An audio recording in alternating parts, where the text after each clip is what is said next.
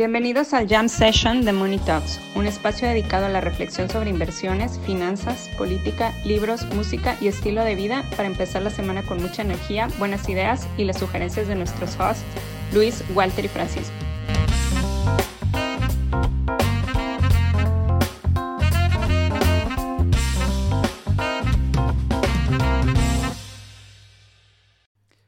El episodio de hoy está patrocinado por xm.com.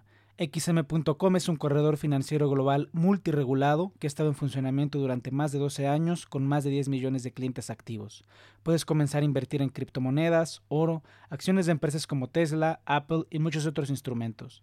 Además de todo, también obtendrás una experiencia de atención al cliente galardonada. Solo en julio, al abrir con ellos una nueva cuenta, puedes obtener un bono de 50 dólares para comenzar a operar sin ningún costo. Haz clic en el enlace en la descripción de este episodio y comienza a hacer trading con xm.com.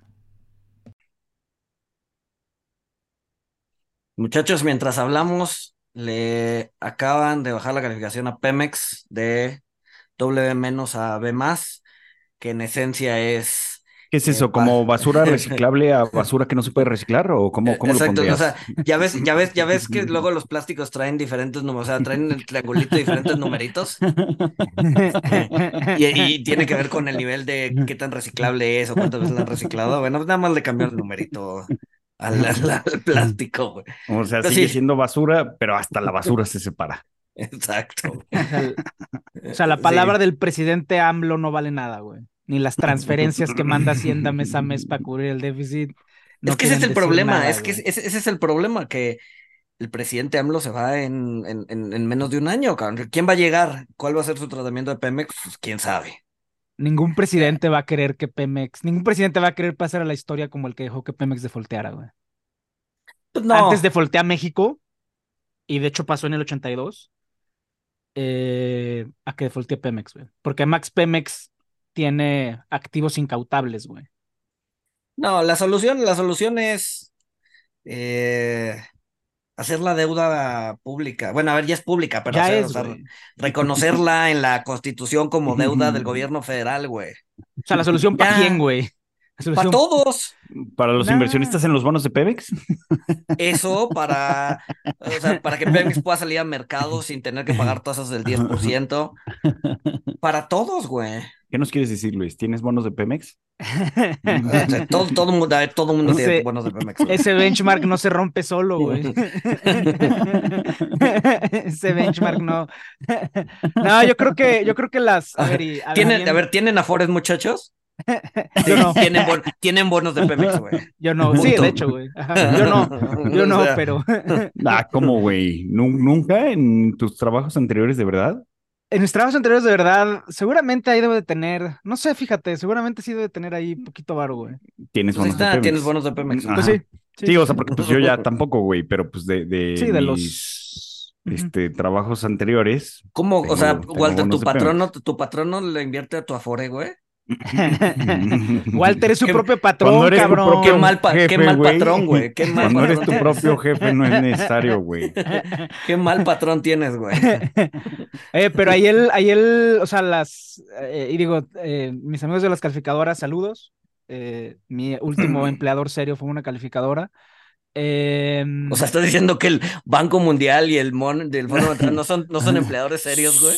Son empleadores serios, pero pues yo no soy empleado de planta, entonces no es un trabajo serio, güey. No es un ah, yo pensé verdad, que ibas güey. a decir que no eras un empleado serio. Además, güey. Además, que me estoy acordando ahorita que tenía una llamada a las 12 y pues estoy aquí, güey. Entonces, Ah, este, ok. déjame.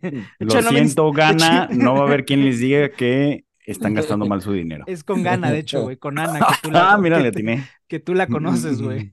Este. No, este. No, el problema Bueno, es. no, no, no va a haber alguien que diga lo que dijo David. Y ya. No, no, no es Ana. No ¿Te acuerdas una vez que te estabas en la videoconferencia y te enseñé y los cuadros y mi amigo Walter y todo? Mm, sí, sí, sí, sí, sí. Ajá, ajá. Este... Saludos, Ana. Este... Ay, haciendo amigos en los primeros cinco episodios, cinco minutos del podcast, este. Eh, no, eh, el problema es que las calificadoras no entienden lo que está pasando. O sea, na- O sea, muy poca Pero gente. tú dijiste que ya se había acabado la época de todos los modelos están rotos y nadie sabe nada y ya sabíamos algo. Menos las calificadoras. Las Ah. calificadoras nunca saben nada, güey.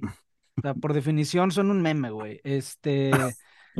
Y si, y si o sea, porque el gobierno federal con el presidente AMLO ha sido muy claro de que el gobierno federal va a poquinar para la deuda de Pemex, lo dice todos los días, manda lana cada mes, le hace recanjes a Pemex, o sea, si las calificadoras creen que Pemex está hundiendo, para ser consecuentes deberían de hundir también la nota soberana, pero como el gobierno federal es muy listo y básicamente mantienen la misma, el mismo número de déficit mientras al interior del presupuesto hacen un desmadre, eh, pues las calificadoras nada más se fijan en el déficit, pero es, no tiene sentido el- el desligue entre Pemex y, y el soberano. O sea, A lo mejor saben algo, güey. A lo mejor saben que los recursos para el plan Ángel, güey, donde van a saber si eres un criminal por cómo caminas, van a venir de ahí, güey. Cuidado con su forma de caminar, muchachos. Ahí te das cuenta que, que Marcelo es totalmente polaco, güey. Ahí te das cuenta que, que Marcelo no niega la cruz de su parroquia. O sea, eso de no puedes entrar por cómo caminas, el barrio No es que no puedas güey. entrar, güey. O sea, te van a entrar, güey. catalogar O sea- como criminal, güey. Güey, a la vuelta de la casa hay una estación de policía, ¿no la has visto? O sea, son tan efectivos que no te das cuenta. Hay un, hay una estación de policía con un policía con motoneta y siempre hay dos uniformados. Son tan efectivos que ni te has dado cuenta, güey. Y tienes Revisando- visor, así como los, los Saiyajines, para ver cómo caminas. Revisando cómo camina la gente, güey. Un criminal. Ah, no, solo está cojeando. Pero pues sí, ningún presidente va a querer ser el que deje de foltear a Pemex. Eso Pues es- sí, pero creo que Voltear. ningún presidente quería que se le devaluara el peso, güey. No, primero, la solución es esa. Le das, le das respaldo explícito y listo. Sí, Sol- porque es que implícito ya solución para está. quién.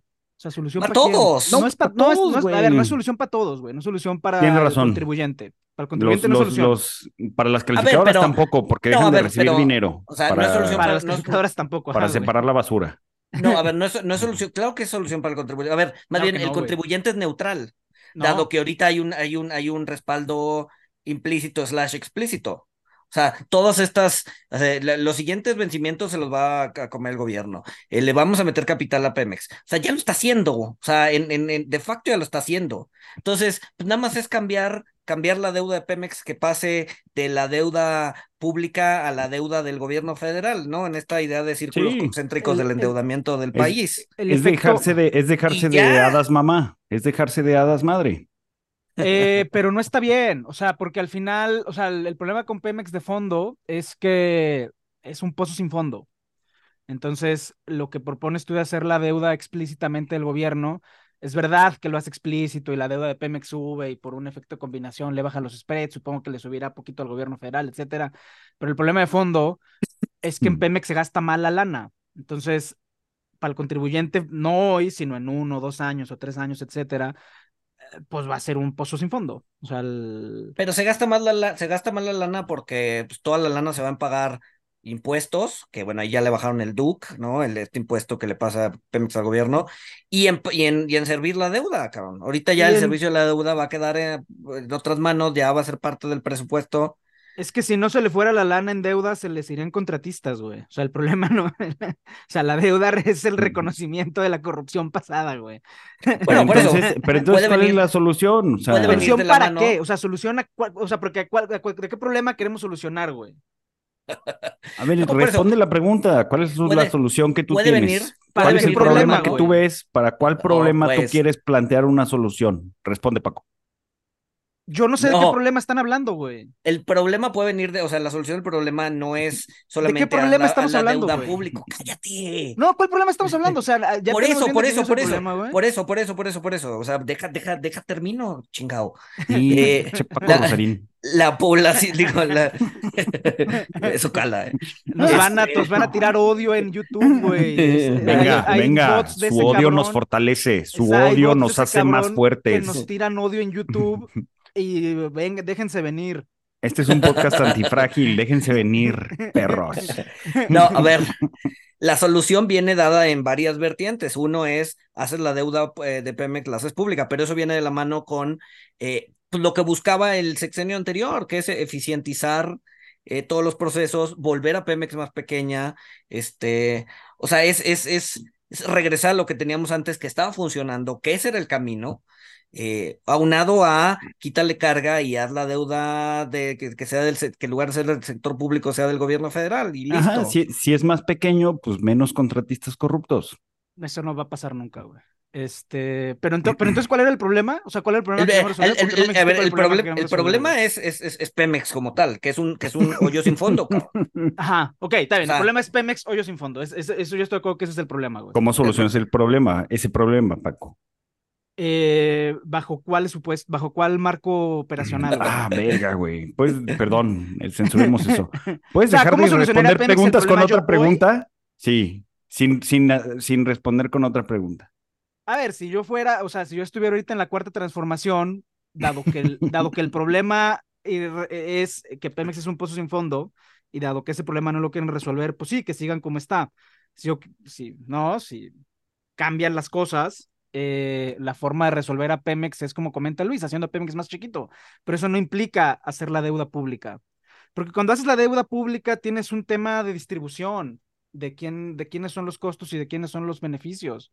O sea, tampoco Pero no puedes hacer un, no puedes hacer un Pemex más chiquito y manteniéndole esa deuda, güey. O sea, si de por sí hoy el monstruo que es con, ¿no? Y, tienes una deuda tan grande que es ya un peso tan importante para Pemex, o sea, cortas a Pemex a la mitad y le dejas la, la deudota, pues, pues que se frieguen los ahora, ahora, ahora, ahora, le van a cambiar el, volteas. le van a cambiar no, no de volteas, los, los sientas a negociar, los sensibilizas les dices, necesitamos su ayuda, necesitamos hablar, necesitamos refinanciar, necesitamos patearla. Lo sientas a negociar como, como negociaron este Cipras, este, como, Grecia renegoció Grecia. ¿Qué onda, muchachos? ¿Cómo están? ¿O les pagamos 20 centavos sobre 100 dólares o dejamos existir? Pues ¿Cómo ven? Y pues que los tenedores de bonos asuman su riesgo. Pues no que mucho capitalismo. Eh, ¿Por qué le prestan a una empresa corrupta? Este, entonces sí, que los tenedores de bonos hacer a, Pemex chiquito y que los tenedores de bonos pues aguanten vara. No, pero a ver, o sea, eso es ceteris paribus, el, el, resto de la realidad, güey. Ya sabemos que las dos palabras más peligrosas de los economistas, no de los financieros, es ceteris paribus, güey. ¿No? Este, si, si, si, haces eso con Pemex, o sea, dado, dado la liga que hay Pemex, gobierno federal, pues te traes, te traes eh, la confianza en, en, en, eh, los pies, O sea, pues no, o sea pues la, confianza del país, no solo de Pemex. Pues por eso la deuda no es soberana, güey. Justo para darte esa opcionalidad de decirle al tenedor de bono, ¿qué crees? Yo le estaba dando a Pemex para que pagara su mesada, pero ya me está saliendo muy caro, pero no es deuda del gobierno federal. Tenedor de bonos, o te sientas por las buenas, o te sientas por las malas, o no te sientas y te das con 20 centavos sobre dólar. Yo no estoy de acuerdo en que la deuda de Pemex sea pública, que el tenedor de bonos aguante vara. Pues eso es el capitalismo, prestarle lana a una empresa chueca, pues trae Pero al final del día es una empresa del gobierno. Es como, es como si hubiéramos, es como si Estados Unidos hubiera dejado quebrar Fannie Mae y Freddie Mac.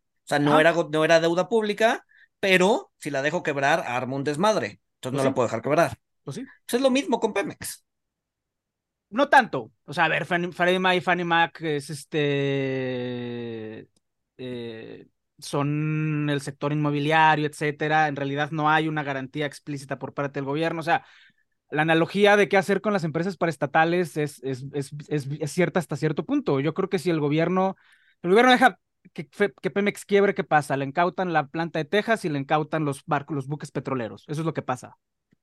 Y los tenedores se ponen a llorar. Pero eso, es un problema negociable, o sea, que incauten barcos y... Sí, sí, no, porque entonces puede empezar a haber una especie de embargo, dado que mete, o sea, dado que importamos una gran parte del petróleo que consumimos y de la gasolina que consumimos, te metes un tema energético, ¿no? Incluso lo dijo el mismo AMLO, si las potencias nos dejan de vender petróleo en un mes, no tenemos absolutamente nada, y el un mes creo que fue optimista. Pues ahí Tampoco vemos, te puedes poner a las patadas con el inversionista extranjero, cabrón. Ahí vemos cómo se, o sea, pues que se siente el inversionista. O sea, el, poder del Estado, no, no, hay que subestimar el poder del Estado. Eh, mm, yo como solucionar el problema de Pemex es hacerlo más chiquito, reformas gobierno corporativo, etcétera, y sentar a los tenedores de bonos. Vamos a platicar. es una deuda muy grande, vamos a platicar, bájame los intereses, negociemos, etcétera. Y si el tenedor de bonos no quiere negociar, el Estado tiene 25 formas de hacer que el tenedor de bonos se siente. Híjole, pero, muchas de esas 25 formas, muchas de esas 25 formas son agresivas. De esas 25, y se consideran un default. A ver, lo que, lo que, lo que decían, lo que decían de, de Freddie Mac. 24 son agresivas y, y, hay que, y hay que tenerlo bien mapeado. Pero si me preguntas cómo solucionaría yo el problema de Pemex es, tenedores de bonos, vamos a sentarnos, vamos a platicar. Sí. Vamos a sentarnos. Digo, no va a pasar. No o sea, y, lo que, comentaban de Freddie Mac, o sea, la, la Federal Home Loan Mortgage Corporation. O sea, a ver, repítelo, a ver, repítelo. Los que estaban invertidos en Freddie Mac. sí se fueron a la mierda. No, pero previo. ¿Previo a qué? A la crisis. Tú, cuando dice, porque a ver, Freddy y Fanny tienen accionistas privados, güey. O sea, este, accionistas equity privados, o sea, no son propiedad del gobierno gringo. O sea, hay una garantía implícita, sea, accionistas de equity, accionistas de deuda de bonos, o sea, ¿qué, tipo de inversionistas te refieres, güey? Accionistas de los estructurados de Freddy y Fanny, güey, o sea, es un, son monstruos esas madres, güey. Pues los privados de equity y de bonos, o sea, y sobre todo los de equity, o sea, pues sí la sufrieron después de todo el desmadre. Pues sí, pues es el riesgo. Habrá pues muchísimos. no creo que se sienten a negociar. Pero no, a ver, ¿no va a pasar? ¿No? nada, de eso va, nada de eso va a pasar. Lo más importante es que nada de eso va a pasar. Entonces, la forma realista de hacerlo es hacer la deuda del gobierno. Sí, es la forma realista. Es la forma que le conviene a los tenedores de bonos. A ver, hemos, hemos Estoy dando otra forma realista que bueno, es, ya, hemos estado ya, hablando ya, ya, cambio, ya, ya. Tu forma es la que te conviene a ti, güey. Por eso no quiere decir sí, que sea ajá, la única estás forma, hablando, exacto. No, pero a ver. Pero quizás es la más probable, quizás es la más no, probable, pero bueno, pero No es la bueno, más proba- ya. Nunca va a pasar, güey. Ningún gobierno va a hacer que la deuda de Pemex sea del propio gobierno, güey. Se quieren dar la opcionalidad de defoltear, se quieren dar la opcionalidad de tener a los inversionistas agarrados y decirles, Ah, ah, no es del gobierno, puedo defoltear mañana si quiero. Es una herramienta que tiene el gobierno, güey. Pero no importa, o sea, no, no, a ver, el gobierno tampoco quiere defoltear, güey, prefiere hacer la deuda. Es lo, que, la es lo primero que dije. Ningún gobierno hacer quiere ser el pública. que. Ningún gobierno quiere que pasara la historia como el que hizo que Pemex se volteara, ninguno. Pero, les da no- la, es que les da la ilusión de opcionalidad. pero no hay opcionalidad. Sí hay O sea, la opcionalidad, deuda, güey. la deuda pública ya es parte, la deuda de Pemex ya es parte de los ratios que vemos todos los días. Ese 50% del PIB de ya la está, sí, ya está ahí. está ahí. O sea, ya se pagan impuestos, o sea, ya el, el, el, el, el, el- el que paga impuestos ya está metiendo su lana al pozo sin fondo. O sea, realmente no pasa nada. A ver, no va a ahí- pasar absolutamente nada. Ahí estamos ya, de acuerdo. ya, ¿no? ya, es que sí basta, pasa, basta güey. de ahí. Estamos de acuerdo, que sí ok, pasa. estamos de acuerdo. No, no estamos de acuerdo, güey. Tú dijiste, cabrón, ya. No, no, no, no. Basta. Estamos de acuerdo en una cosa. pero no en Adiós, otra, güey. Pemex. Sí, exacto. En una cosa y en otra estamos de acuerdo que estamos en desacuerdo. Ok. Muy bien. Pues al parecer la noticia es positiva. ¿Cuál? Para este tipo de cambio. Güey, está en bien, 17.75, ¿qué- más bien, ¿qué 16.75, noticia, perdón. ¿qué noticia no es positiva para el tipo de cambio ahorita, güey? Sí, güey, no es positivo para el tipo de cambio, güey. O sea, hay una burbuja en el tipo de cambio. De voltea Pemex, apreciación. La Fed va a subir la tasa, apreciación. Este, Taylor Swift sí. viene, apreciación, esa sí es positiva, sin duda. Este, Es, es- ahí es- va, es- ahí va. Ya, ya le falta un peso y 75 centavos a mi call. Y de aquí a agosto, pues creo que hay el espacio razonable. pero es- es- pero Dis- es- es- Disclaimer, ese call, a ver, están escuchando la jam session, es broma ese call. Que, que va a suceder, va a suceder, pero no deja de ser broma el call. ¿Qué les, qué les iba a decir? Este, a ver, a nivel anecdótico, el, el extranjero nos está viendo como, como el paraíso, güey. Ayer, ayer recibí ¿Y un por qué correo está de. sacando la lana? No, no, no, no, no. O sea, el paraíso. en Bueno, de una bolsa y de otra no. Económicos. No, este. ¿Por qué está sacando la lana? Porque, puta, si el, si el tipo de cambio ahorita, o sea, se mete a un 7, 11.25, está el tipo de cambio en 16.75. Si se le va a 18, ya Valió perdió madre. todo, güey. Ujú. O sea, vale más, o sea, es, es una decisión racional el, el, Pues el sí, estar pero cuando tomando venga. Taylor, cuando venga Taylor, Bueno, se pero va a a ver, arrepentir. Pero de- de- se pues- están yendo de la parte larga, ¿no? De la curva. O sea, se están en- yendo mitad, mitad de me buenos, mitad unibonos, porque además entraron audibonos cuando nunca lo habían hecho, ¿no? Durante los últimos seis meses, doce meses, el extranjero estaba entrando audibonos. Ya. Y la mitad de lo que ha salido ha sido en audibonos, la mitad en bonos. Pero lo que está entrando, porque algo tiene que estar entrando para apoyar ese tipo de cambio, es CETES. Es O sea, que quién sabe, realmente está No, pues es entrando que puede algo. ser, a ver, puede, puede, puede ser lo que tú subiste, Paco. Carry este, trade de, Mr. Watanabe. Ajá, este, Ya. pero pues también, también balanza comercial, este, y, y, pues inversión, bueno, a ver lo de siempre, pues in- remesas y, y- y Ah, inversión ver, extranjera. Eh, la la balanza comercial no mueve el tipo de cambio, güey. La cuenta corriente no mueve el tipo de cambio, y menos de una moneda tan líquida como el peso, güey. O sea, eso es, eso es talking point de, o sea, los obradoristas dicen, o sea, la cuenta corriente es balanza comercial y remesas. Los obradoristas dicen nuestros héroes expatriados, etcétera, lo que sea, yo qué sé. Y los antiobradoristas dicen es el nearshoring, etcétera. Nada de eso mueve la balanza comercial, güey. Se mueven 114 mil millones de pesos, de dólares en pesos en los mercados de dinero, güey. Que eso es lo que te mueve las cosas, güey. La balanza comercial es una fracción el- de eso. El 80% de las, de las, de las trades en pesos ni siquiera pasa por México. Sí, ni siquiera pasan por México, ajá. Es un tema general, porque además el mercado emergente se ha estado apreciando. El, el peso colombiano, el peso chileno, el florín, el- la chingada, to- to- todos están apreciando. Entonces también es un tema de- de- global. Pero ¿a dónde iba con todo esto? Este um, tipo de cambio fuerte. Ah, ¿por qué el extranjero no? ¿Por qué el extranjero está saliendo? Ah, nos ve como un paraíso. Ah, ya, ya, ya, ya. Sí, eh, ayer, ayer me, me, me escribió una, una chava de un equipo que está en Canadá, eh, del, de la empresa donde trabajo, este, y me dice, ah, mira, te paso, te paso este, este paper del nearshoring sobre México. Seguramente pues, ya tienen los números afinados, este, mira lo que está pasando en tu país. Así de, güey, no mames, es, es, ha sido un hot topic en los últimos 12 meses. Mira, son vecinos de Estados Unidos, Exacto. por si no lo sabían. Este, pero pues gracias, ¿no? Son gráficas interesantes. Me dice, no, les está yendo súper bien en México. De hecho, estoy viendo eh, parte de mi fondo de pensiones pasarlo, eh, o sea, eh, este, ¿cómo se dice? Estacionarlo ahí porque veo que traen fundamentales padrísimos y, o sea, el extranjero nos ve como, como, o sea, que estamos haciendo, por lo menos que le está yendo bien al país. Entonces, esa, esa dicotomía de, de, de, el mexicano todo se está yendo al carajo, mientras que el extranjero dice México Moment. Es bien interesante. Es bien interesante, pero, es que es igual, es que lo podemos extrapolar a, a- a otra cosa que lo que dice Paco es verdad, o sea, este, los, los gringos hablando maravillas de, de la CDMX, diciendo que es muy bonita, o sea, y quejándose de, no, no ha sido en mi barrio donde matan gente, no ha sido a Iztapalapa y a Ciudad Neza, o sea, güey, te estás enojando porque te están diciendo que tu país avanza económicamente y que tu ciudad está bonita, no, está bien culera. A ver, muchachos, en, en París, en Nueva York y en todas las ciudades del mundo también hay barrios ojetes. No, eh, A ver, y- yo creo que esa, es- es que yo creo que esa dicotomía, a ver, Ajá. sí hay una dicotomía, güey.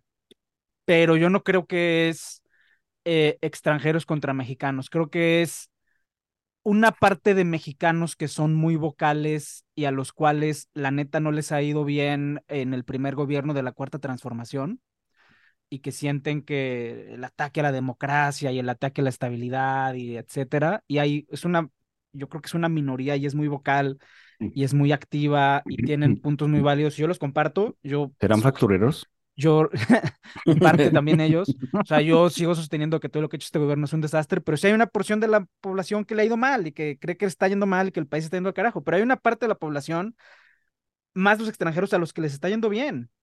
O sea, hay gente, o sea, ve los últimos datos de Coneval, las redes de clientelismo y de apoyo social son mayores ahora que antes.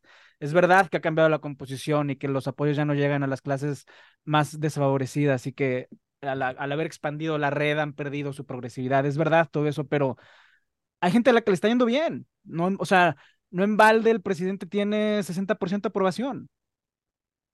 O sea, no, hay- sí. hay-. Hay- pero habiendo dicho lo anterior, hay gente a la que sí le está yendo mal. Entonces, hay que reconocer que todo tiene efectos distributivos. No, de acuerdo, no, de acuerdo, pero pero, pero como dices, es, es, es, es, es lo menos, cabrón, ¿no? O sea, hay, hay mucha, es, es, es, es un tema más de, de, de, um, de sensación, de sentimiento, de, de, o sea, Y con- y, y, y- Para adelante, Dale, perdón. dale. No, no, no. no, y, y, y, y, y no necesariamente por los actos de un gobierno en particular, ¿no? O sea, México ha ido avanzando a pesar de todos sus gobiernos. Tú lo has No, dicho, y- Paco, hemos tenido suerte, hemos tenido mucha suerte. No, y, pe- pero, y además, o sea, con un presidente tan divisivo como López Obrador, esa sensación de nos está yendo mal, la las personas que se oponen a él se, se resiente.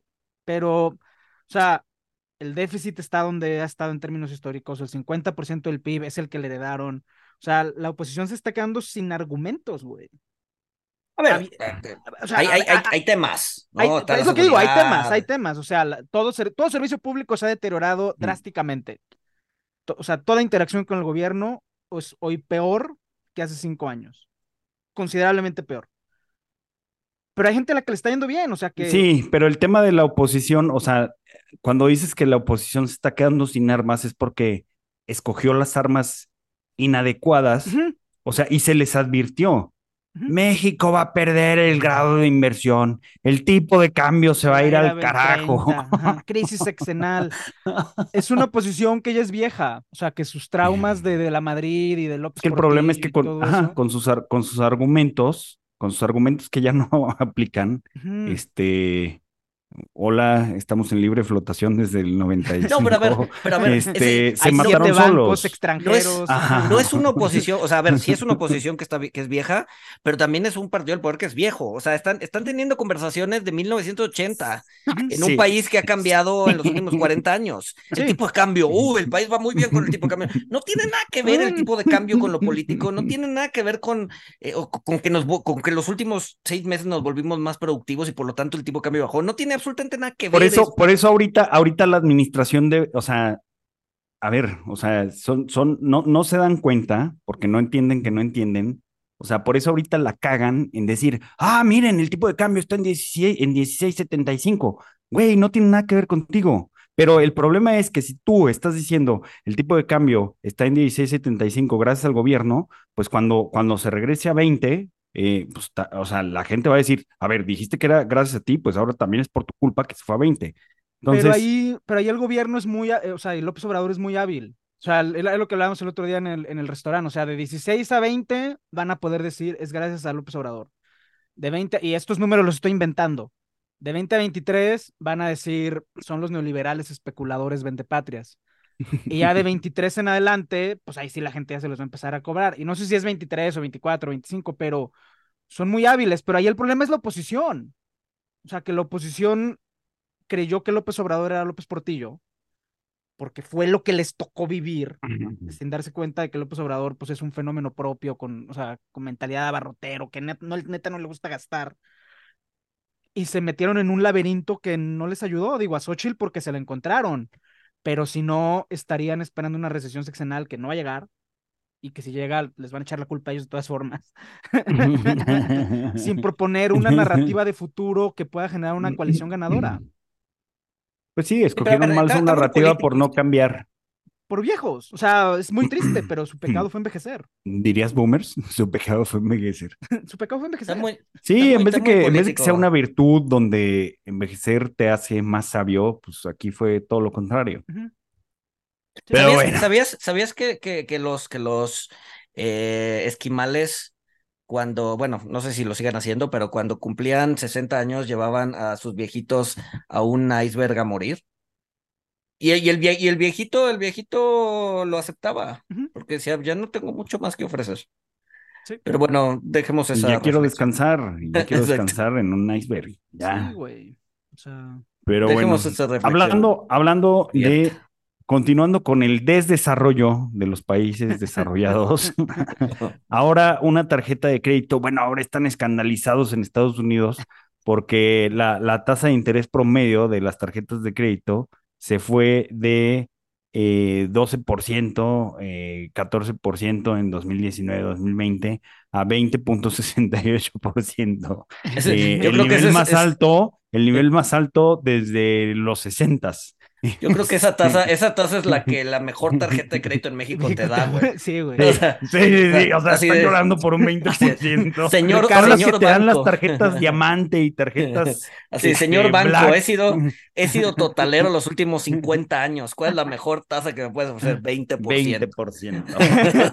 Sí, güey, sí. Falta, falta, que, falta que Ricardo Salinas Pliego les mande un tweet de Have fun staying poor, güey, con tu 20%, güey.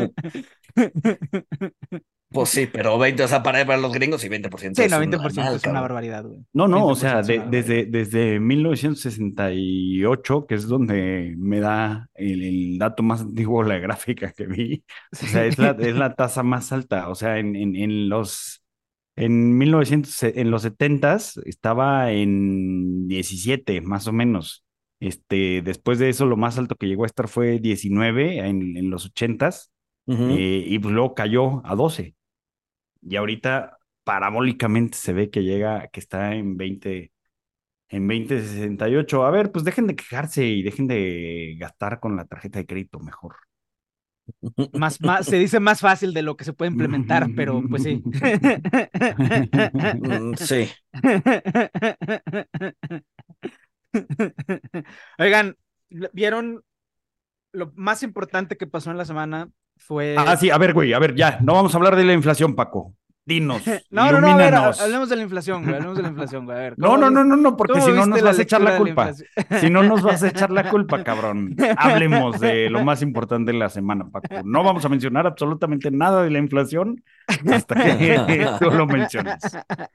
Lo más importante que pasó en toda la semana fue la, el fallo del tribunal a favor de la Eh, fusión. la inflación.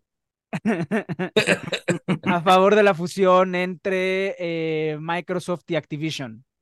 eh, que, como lo hemos comentado, es lo más importante ahora sí que para, para los mercados. Como lo hemos comentado, lo, lo que puede parar ahorita las Big Tech es que el gobierno las rompa o que por lo menos impida que se sigan fusionando, que sigan haciendo compras de activos estratégicos. La comisionada actual de la Comisión Federal de Comercio en Estados Unidos, Lina Khan, que tiene una construcción mental totalmente distinta a lo que representa un poder de monopolio, eh, se opuso a la fusión de entre Activision y Microsoft. Un tribunal ya dijo que la señora Khan estaba, estaba equivocada. Tiene hasta el día de hoy para apelar, dice que va a apelar. Eh, pero bueno, el caso es que pues el poder de las Big Tech siguen, eh, nadie las quiere parar y los que pueden pues no tienen herramientas legales para hacerlo. El problema, y, y menciono esto porque el Khan básicamente está intentando cambiar toda la doctrina alrededor de lo que representa poder de mercado. Bajo la doctrina actual, El- poder de mercado es subir los precios y en el caso de las tecnológicas pues no te cobran, eh, pero pues con tus datos, etcétera, etcétera, se van volviendo actores cada vez más poderosos política y económicamente. Cuando, cuando, cuando, cuando existía Standard Oil, ¿no? Ujú. En- allá en, ¿no? Y terminaron de, de- y, y la rompieron justamente por, por todo este tema de, de monopolio. ¿Qué tan, qué tan concentrado era el mercado? ¿Era el Standard Oil era la única? Según yo no. A ver, ¿Sí? no era la única, pero Pero controlaban. tenía, sí, tenía el 90, o sea, tenía más del 80%, ¿no? O sea, no sí, estamos ahí todavía, ¿no? O sea, ahorita hay un, oligo- un oligopolio. Y Hay además oligo- en el, en el documental de Titanes de la Industria De la o algo así de, de- ajá. ajá, este, muy bueno, recomendación anticipada, creo que ya lo habíamos hecho, pero bueno, otra vez. Sí. Este, pues ahí No, te ponen, bueno. o sea, lo partieron en siete y, ah, sí, este, ¿y quién es dueño de esto? No, pues Rockefeller también es accionista de todas. y eventualmente se fueron fusionando. O sea, hay una gráfica muy buena, hay dos gráficas muy buenas, porque luego pasó lo mismo con las telefónicas, que también la partieron y se fueron consolidando otra vez. O sea, es, el, entonces es el eterno retorno de Nietzsche, ¿no? Este, rompes, se fusionan, se concentran a- Ujú, y otra vez, ok, Sí. interesante.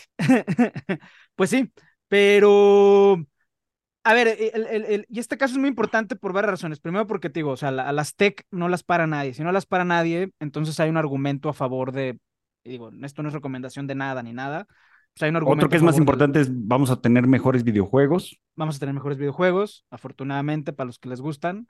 Eh, pero también es que Lina Khan no ha ganado nada, güey. O sea, lleva tres, o sea, más allá de si uno está de acuerdo con ¿Cuáles ella fueron o los otros? Eh, metió a Amazon, perdió. eh, una adquisición de Apple también la perdió. Una de Biotech también la perdió. O sea, no ha ganado ninguno de los importantes. Digo, por allá habrá de haber ganado alguno que se me está escapando. Pero ninguno de Yo los creo que está bien que pierda. ¿Por qué? Pues mira, eh, viendo, viendo el, el caso de, de, bueno, pues por el libre mercado y también por la concentración, o sea, viendo el caso de, de Europa contra Google, que no, es un monopolio y bla, bla. Buscadores había muchísimos, o sea, estaba Altavista, estaba Yahoo, estaba El Foco, estaba, o sea, había miles de buscadores. Eh, ¿por qué Google llegó a, a donde está ahorita? Este, pues porque su algoritmo era mejor que el de los demás y ya, el, el ganador se lo llevó todo. Y en el caso de las adquisiciones, pues bueno, llegará a un punto en el que mm, pues algo, algo pase, pero no lo sé.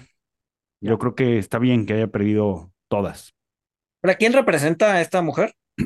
Ella es la comisionada de la Federal Trade Commission, que es básicamente la COFECO de Estados Unidos. Ok. O sea, la, la, la, la- el SAR anti-carteles, el SAR anti-concentración de mercado.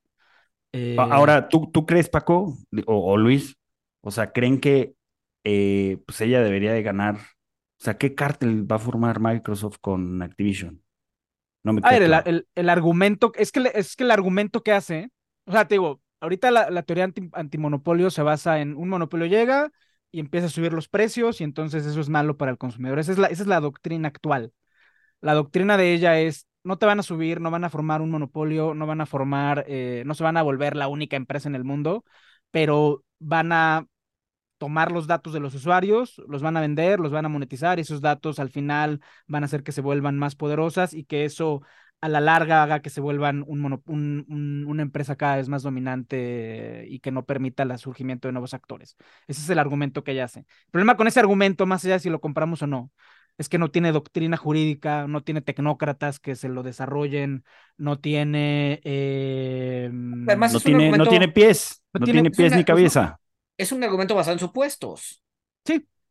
¿no? A ver, a ver, O sea, todos los argumentos son basados, o sea, No, no, pero por ejemplo, Standard Oil, o sea, cuando rompen Standard Oil, es que, o sea, sí estaba mostrando eh, temas de monopolio, o sea, sí estaba chingándose al consumidor, bla, bla, bla. Aquí es, esto puede pasar, esto ver, puede llegar a monetizar, ¿no? Pero incluso bajo el paradigma actual, o sea, del, o sea, el- incluso el, el problema es que el paradigma actual también está basado en supuestos. O sea, el, el regulador, el- la FTC, la, la COFECO, también hace supuestos para ver si eso va a afectar al consumidor a nivel de precio. O sea, el- cuando la COFECO, la BTC no permiten una fusión, es porque hicieron un estudio en el que dicen, ah, no, si estos dos se fusionan, va a subir el precio. Pero eso también Sí, sí, sí, sí. o sea, cuando, sí. cuando impiden, o sea, cuando rompen es claro, un- cuando, cuando rompen es claro que lo que pasó, pero cuando impiden, pues están apostando a una visión del futuro. Sí, Eh, bueno, pero ahora una, una, una anticipando. cosa, una cosa es impedir sí, y otra, cosa, es romper. ¿no? Este, o sea, una cosa es preventiva y la otra cosa es reaccionar, o sea, reaccionar ante lo que ya está pasando, ¿no? Entonces, pero bueno. A ver, a- a- yo, o sea, a mí personalmente yo sí tengo como, o sea, a- los seres humanos somos complejos, ¿no? Y, y hay que, y hay que entender eso, o sea, como, como accionista y tenedor de las Qs, pues por mí vieja loca, o sea, que no le, que no le apruebe ninguna de sus... Sí, hablando desde tu conflicto de interés. Exacto, hablando de ese conflicto de interés, pues no, pues que no le apruebe nada, que la corran mañana. Este, hablando como un ciudadano preocupado por el bienestar de la comunidad y del mundo, y que yo creo que hay que abrir puertas para que haya empresas chiquitas, etcétera, pues la apoyo. Eh, pero bueno, pues a ver qué, va- qué termina pasando. Pues sí, pues sí. Habl- y hablando de, hablando de las Big Techs, este Goldman con su alianza con, con Apple, que unos están discutiendo si Apple es un banco o no, porque ahí Apple jamás va a ser un banco, bueno, a menos de que cambien la regulación, porque eso sí está en la ley. eh, o sea, una, una compañía como Apple o como Amazon, eh, o sea, que, que se dedica al, sí, al comercio, a vender productos, no se puede convertir en un banco. Este, entonces Apple lo ha hecho muy bien a través de partnerships con, con Goldman. Goldman ya se quiere salir, ya este, le, Es le que Goldman perdió lana, Goldman perdió one billion. Sí, Una de sí. cal, una de cal por los que van de azúcar. de- Pero Goldman, pero Goldman ya encontró la receta para por fin tener una sorpresa positiva en sus earnings. Y lo que están haciendo es que le están diciendo a los analistas, no, nos va a ir muy mal, vamos a sacar números horribles. O sea, el y forward creen, guidance. se sí. sospecha que están tratando de bajar las expectativas, es una mera sospecha, para, para que cuando salga el earnings sea así de, ¡uh! Sorpresa positiva de mil por ciento. Sería lo mejor que, sa- que, que salieran abajo del, de las Sí, expectativas. sí. Eso sería realmente lo Eso, mejor. sería, eso estaría genial, o sea, que las bajaran y mis. Oye, pero Sí. hablando, Pero pues es lo que hacen todas las compañías. O sea, con la no es- excepción, con la excepción, y es una excepción francamente destacada, güey. Eh, digo, yo no sigo a la industria, nada más lo veo por, por encimita, con la excepción del CEO de Delta, que dice, este es el mejor año que hemos tenido en nuestras vidas y por puras reservaciones estamos esperando que la gente siga viajando como si no hubiera un mañana y subieron el guidance, güey. O sea, yo no me acuerdo de una empresa que haya subido el guidance porque le está yendo tan bien que, pues, ajá, mejor lo subimos. O sea, ningún CEO tiene el incentivo a subir el guidance. Todos tienen el incentivo a bajarlo o a mantenerlo igual. Pero este güey lo subió, güey. Subió su guidance para el año, güey. Híjole. Porque lo que dice es cierto, o sea, hay, hay más pasajeros que 2019, o sea, se rompió el récord de, Sí, sí, de sí, sí, pasajeros, entonces sí es el mejor año de. De su, de su historia, vida. Vamos a ver si, Sí, a ver si le da, si pecó un poquito de overconfidence o no, la verdad es que no lo sé. No, No, supone Paco, pero sí, pero, pero sí, yo, o sea, sí he visto a, a Apple, Google, Amazon, Microsoft subiendo sus guidance eh, en el pasado, pero sí suben sus guidance a veces. No, bueno, pero ahora se supone que, o sea, este, este, o sea, Airlines es consumo duro, ¿no? O sea, y, y porque además ya la gente no está viajando por, por trabajo, ¿no? La No. gente ya viaja, la mayoría es por placer. Entonces, eh, pues hay varios análisis que dicen que todos estos excedentes de ahorros que se generaron en los últimos años pueden acabarse tan pronto como en septiembre, ¿no? En un par de meses. Sí, lo dijimos, ABC lo sacó en, lo mencionamos en el jam pasado, ya sé que no Ahí es está. ABC, pero es ABC. Hay, En- hay un en- artículo, hay un artículo muy bueno de, salió hoy, lo vamos a poner en el Substack, de Financial Times de Robert Armstrong diciendo que el concepto de excess savings es una tontería conceptual. porque hay, porque, y tiene, y qué es lo que yo he eh, digo, él lo, él lo explica más elegantemente y elocuentemente que yo, y creo que tiene la razón, porque al final, o sea, el dinero no se crea ni se destruye, solo se transfiere de una cuenta bancaria a otra. Ah, Entonces, sí, el dile eso a la Fed. La Fed no crea dinero, güey, la que la crea son los bancos, güey. Este, entonces el excess saving que se gasta una familia al final termina en la cuenta de banco de excess savings de otra familia que le pagan, o sea, es más distributivo de lo que, o sea, hay que, hay que entender mejor esos excess savings para poder hacer una predicción de hacia dónde va la economía en base a eso. Y al final, pues ajá. Pues sí, yo estoy de acuerdo en que no sirve para saber dónde va la economía los excess savings. En lo demás, o sea, pues, pues, o sea, el excess saving de una familia se va a ir a, a los excedentes de ahorro de las aerolíneas o de. Tim Cook No, pero por eso o puede de ser. Jeff el- Bezos. No, por eso, pero el excedente de, de- o sea, el excedente se gasta, las compañías lo absorben, eh, y si, y si tienes un view de que la economía va para mal, pues, eh, o sea, lo, lo único que haces es eh, estacionas ese dinero. Entonces, dinero que deja de circular, dinero que se queda en la cuenta de un banco, pero técnicamente retiras, retiras esos excesos de la masa consumidora. O, o, si crees que la economía va muy mal, esa es una opción. La otra opción que tienen las empresas es recompra de acciones, güey. Que es Mm. regresarle cash a las familias ricas que son las que tienen Sí, hacer rico propensión a al más rico. Ujú. propensión a consumir en otros bienes. Es decir, pues sí, la familia pobre ya no tiene ahorros, a empezar a consumir pollo hormonado y luego ni eso, pero la familia rica pues va a seguir viajando. Mm, Va a seguir pues, comprando pero- champán con oro y pastel con betín de oro. Pero exacto, pero el impacto que tiene en la economía es muy marginal. Ah, ah, o sea, no sé, o sea, es verdad que las familias con mayor, que las personas con mayor ingreso tienen menor propensión al consumo definida como porcentaje del ingreso. Eso, eso es verdad, porque pues sus ingresos grandote gastan muy poquito de su ingreso y el resto lo ahorran. Pero... Me tocó escuchar de una persona que no entendía eso, decía, ¿Y por qué los pobres destinan tanto porcentaje de su ingreso a la comida? No mames, ¿quién te? Sí, sí, sí. O sea, Porque les gusta comer. Reportado Porque no por quieren morir. de odio, güey. pero Ese bueno. es, pero es el bueno. María Antonieta, pues que coman pasteles, güey. Ajá, ajá, que coman pastel. Pero bueno, todavía hay María Antonietas, este. Sí, así, la gasolina está carísima, pues que manejen sus Teslas. Este, pero bueno, oigan, ¿leyeron el memo de Howard Marks? Sí, está buenísimo, güey. Buenísimo. Yo sí lo leí, está Muy buenísimo. bueno. Fue ¿Cuáles son tus francamente bueno, güey. ¿Eh? ¿Cuáles son tus highlights del, del memo?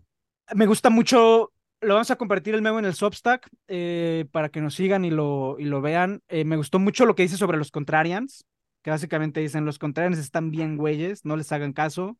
Eh, hay una razón por la que el consenso se mueve en ciertas direcciones.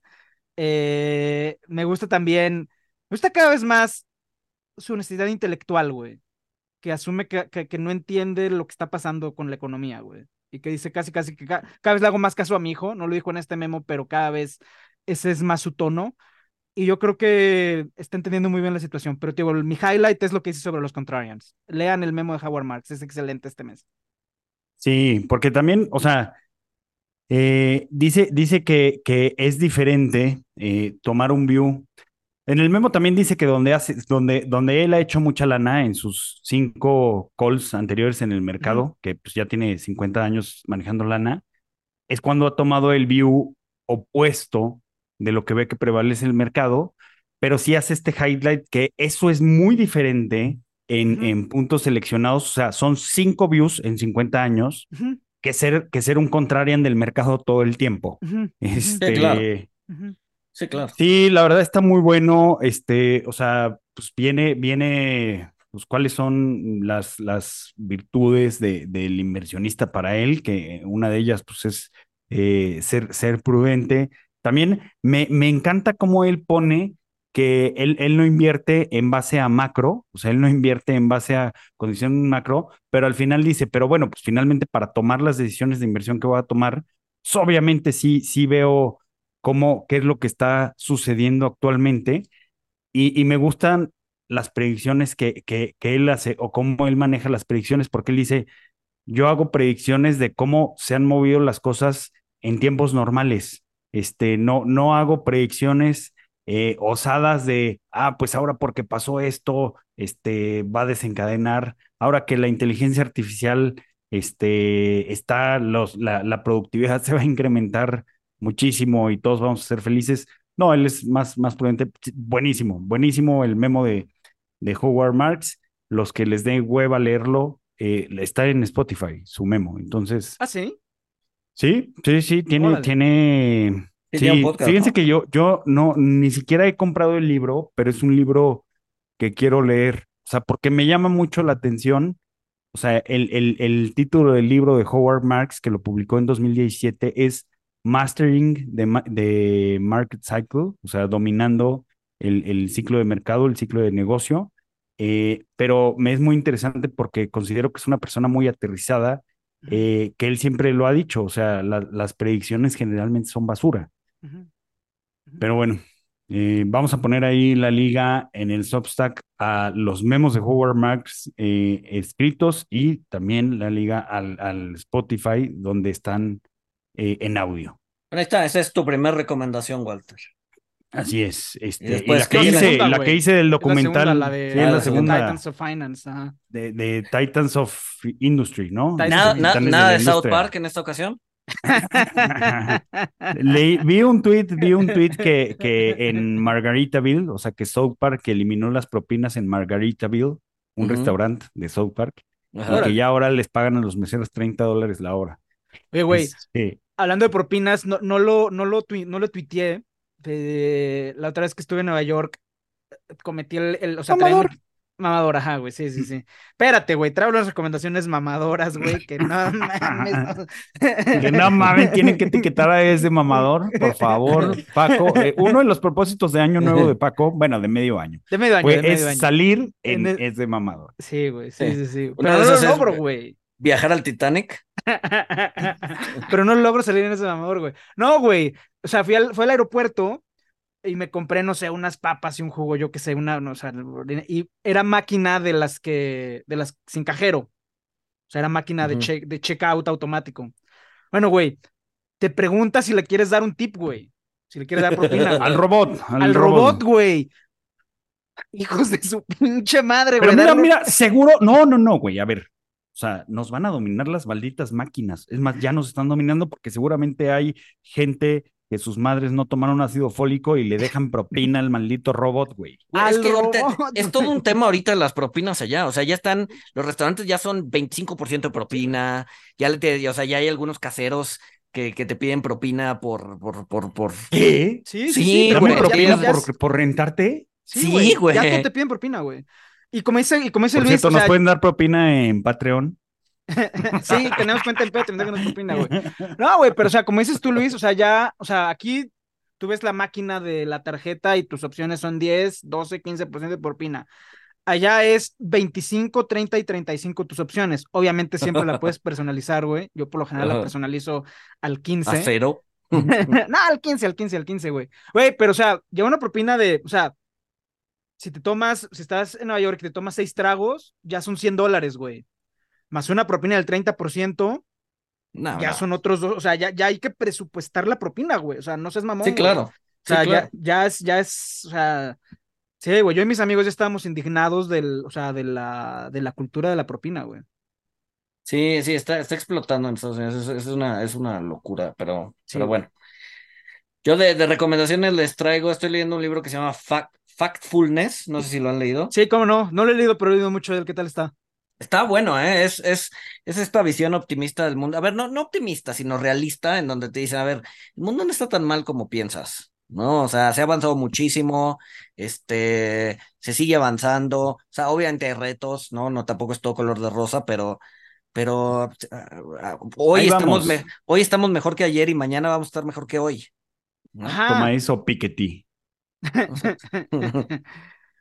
Es- es- está bueno, está, está, está bastante interesante. De hecho, de hecho, saqué una buena idea sobre un análisis que quiero hacer respecto a esta etiqueta de mercados emergentes, mercados desarrollados. Este, pues, que ya es una etiqueta vieja, ¿no? Es una etiqueta que igual Sí. ya no responde con lo que No, está se, ve- pasando se ve, en- se ve en las tasas de tarjeta de crédito. Ya deberían de ser mercados ex desarrollados. Exacto. No, güey, Pero pero, hay, pero hay cosas en las que, o sea, sí, güey. Yo estoy de acuerdo con ese. O sea, las cosas van a estar mejor si nos esforzamos para que estén mejor. Si no, pues no. Pero. Profundo, profundo. Sí, No, Paco y- se refiere a que dejen de comer carne. Dejemos. dejemos. Ajá. No va a pasar. Y dejen de drogarse. Ah, bueno. Empezando por uno mismo, ¿no, Paco? Oye, ¿viste que encontraron cocaína en la Casa Blanca, güey? Ah, Hunter estuvo ahí. Güey, encontraron cocaína, fue el servicio secreto, los mejores detectives del mundo, y no encontraron al culpable, güey. No, no tienen, no tienen indicio de quién pudo haber llevado una bolsa de cocaína y de tirarla en la Casa Blanca, güey, para que pareciera harina, güey. Vi la caricatura, vi la caricatura de donde eh, había coca en la oficina oval. No sabía Técnica- técnicamente que el 50% de los billetes de, de, de los dólares tienen Sí, rastros tienen de rastro de cocaína, cabrón. cocaína. Entonces, pues hay cocaína por todos lados, güey. Eso sí, güey. Eso sí, no, yo, yo de recomendaciones, digo, la, la primera la hizo la doctora Dresda Méndez, que lean su libro, que está buenísimo, es el mejor libro que he leído en todo el año. eh, y nos recomendó leer el libro de La cucaracha y la mariposa de García Lorca. eh, Oye, una, bueno. una, una duda. El, el, el mejor libro que has leído en el año es como un rollover, ¿no? O sea, siempre el último libro que has leído es el mejor libro que has leído en todo el año. Nah, pero ese lo leí en, lo leí en febrero, güey. Ah, ok, ok. Sí, no, no, Ah, no. entonces no, está bien. no, entonces sí no. es el mejor libro que has leído en todo el año. Sí, sí, sí, sí, sí, sí, sí, sí, no, ese lo leí en febrero, sí, sí, sí. Este, y bueno, yo, yo digo, la primera recomendación, pues estamos grabando en 14 de julio, de la Revolución Francesa. Recomendación para los que no lo hagan, pues es que aprendan francés. Eh, que, ah, ah, ok, güey. Gracias. no, y a ver, una serie de novelas relacionadas con la, con la Revolución Francesa. Eh, Le Rouge Lenoir, gran novela. El Conde de Montecristo también, que además tiene pues toda la deriva de Napoleón. Ya va a salir la película de Napoleón con Joaquín Phoenix, que también hace referencia a muchos cuadros famosos donde, donde salió él. Vayan a París, el monumento de los Inválidos es muy impresionante, la tumba de Napoleón. Eh, una película vieja también de Napoleón, Marie Walewska, que es de 1940, de la princesa polaca que fue su amante. Entonces, este, pues nada, aprovechen para eh, involucrarse con la cultura francesa eh, este fin de semana del 14 de julio. O sea, le estás diciendo a la gente que salga a las calles a protestar y a quemar coches. Ya quemar cosas, aventar bombas molotov. pues si lo tienen, la cultura francesa. si lo tienen que hacer, que lo hagan, güey. Mira, por eso está bien que la población envejezca, güey. Para que se muera. No, porque los ah. viejitos no avientan bombas molotov, güey. O sea, me, ah. enséñame, una, enséñame una marcha de protesta en donde haya viejitos aventando bombas molotov, güey. Nunca son, güey. Son siempre jóvenes abajo de 35 los que están haciendo desmadre. Entonces ya, güey, si la población envejece, el mundo se vuelve más pacífico, güey. Pues bueno.